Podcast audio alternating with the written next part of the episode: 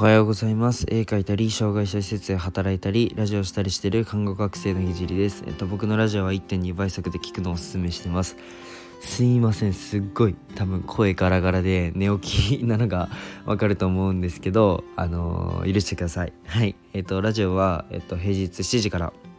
スタンド FM でやってて、土日はお昼に放送します。えっと、不定期でライブ配信もしていきます。で、今は看護専門学校3年生で国家試験が迫ってるので、国試の勉強を毎日やってます。で、それと並行して毎日絵を描いてます。ラジオで話す内容としては、障害者施設を立ち上げるまでの過程と、えー、何者でもない僕の作品で世界を変えるまでの全てを発信します。えー、障害を持つ方が自信を持てる世界にすることがゴールで具体的にゴールに行くまでの過程を毎日共有します。あとは医療の最前線での学びだったり他の職業に転用できる考えだったり、えー、絵を描き始めて3ヶ月で全国選抜参加点に選抜された僕が日々発信をしていく中で共有したいなと思ったことを話します。まあ夢を叶えるまでの日記みたいなものです。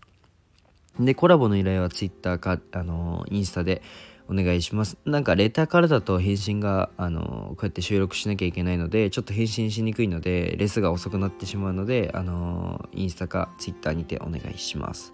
で、えっと、今日のテーマは、ちょっと以前と話したことにまた似てしまうんですけど、まあ、誰でもチャンスはつかめるよねっていう話をしていきたいと思います。で、これすごい僕の中で大切にしているテーマで、あのすごい僕は一番重要にしていると言っても過言ではないことなので、まあ、最後まで聞いてください。えっと、僕は自分で言うのもなんなんですけどめちゃくちゃチャンスに触れる回数が多いと思ってます。もちろん冒頭で紹介しているあのアート作家展についてもうんの活動もそうですし知り合いに、まあ、障害者施設をあの経営している方もいますし飲食店の経営している方もいますしまあ、中国で車の事業をやってる代表の方なんかがうちに飲みに来たりしてます。でさらに、うんとまあ、来僕は来年に来年といっても数日後に、えっとまあ、1月の頭なんですけどにお医者さんやりながら、まあ、不動産経営なんかもやってる方、まあ、川口大輔さんスタンド FM で会った方なんですけどと食事をする機会をいただきました。もうこれは僕にとってビッグチャンスですね。チャンスというかまああの何でしょう。とても有意義な時間になると思います。普通に生きてたら多分出会うことはなかった人だと思うので。はい。で、えっと、スタイフをやってる方なので、まあ、リンクも、えー、このラジオのコメント欄に貼っておきます。で、えっと、もうこんなに素晴らしい人たちと関わらせていただいているので、もうこれ僕があの将来、まあ、飛躍しなかった成功しなかったら相当僕に能力がないか頑張ってないかの2択だと思うので、まあ、頑張っていきたいと思うんですけど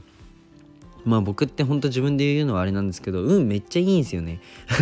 運がめちゃくちゃいいと思います。あのまずあの夢を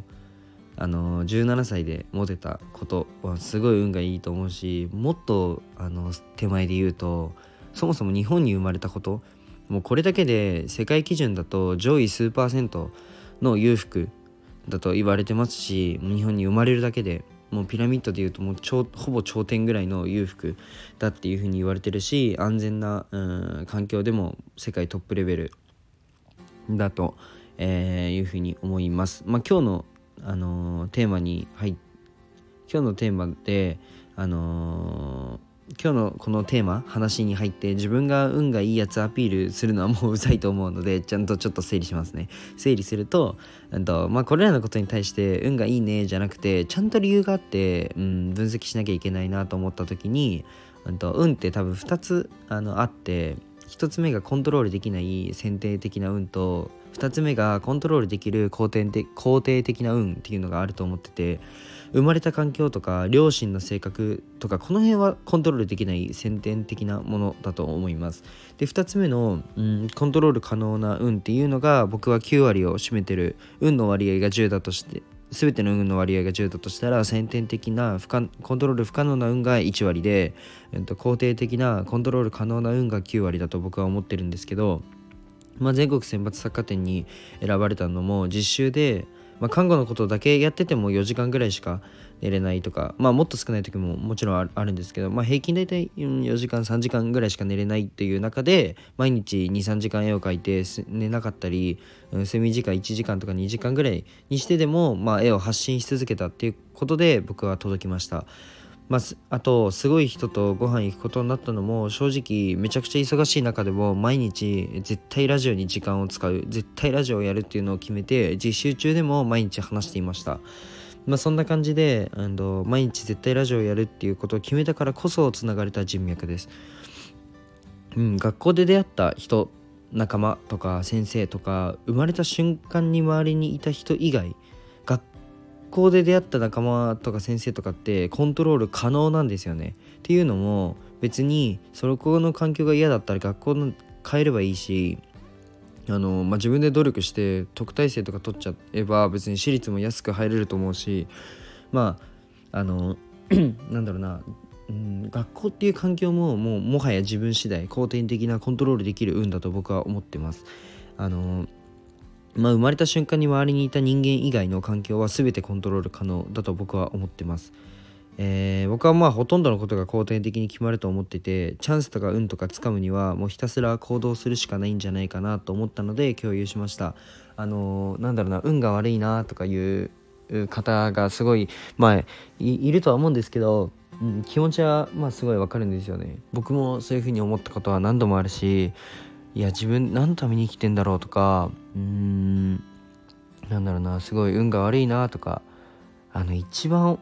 思ったのは鳥の糞を頭に落ちた時中学校の時にその時が一番 一番運悪いと思ったんですけどそれもその道を通った僕がいるわけじゃないですか。違う道から行けば、うんと回避できたって考えるとコントロール可能な運だったって思うし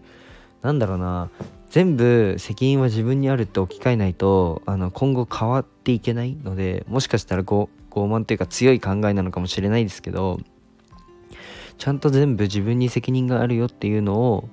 うん考えないとなんだろうな成長しないというか改善はされないと思ったのでちょっと話してみました。じゃあ今日はこの辺で終わりたいと思います。じゃあバイバイ。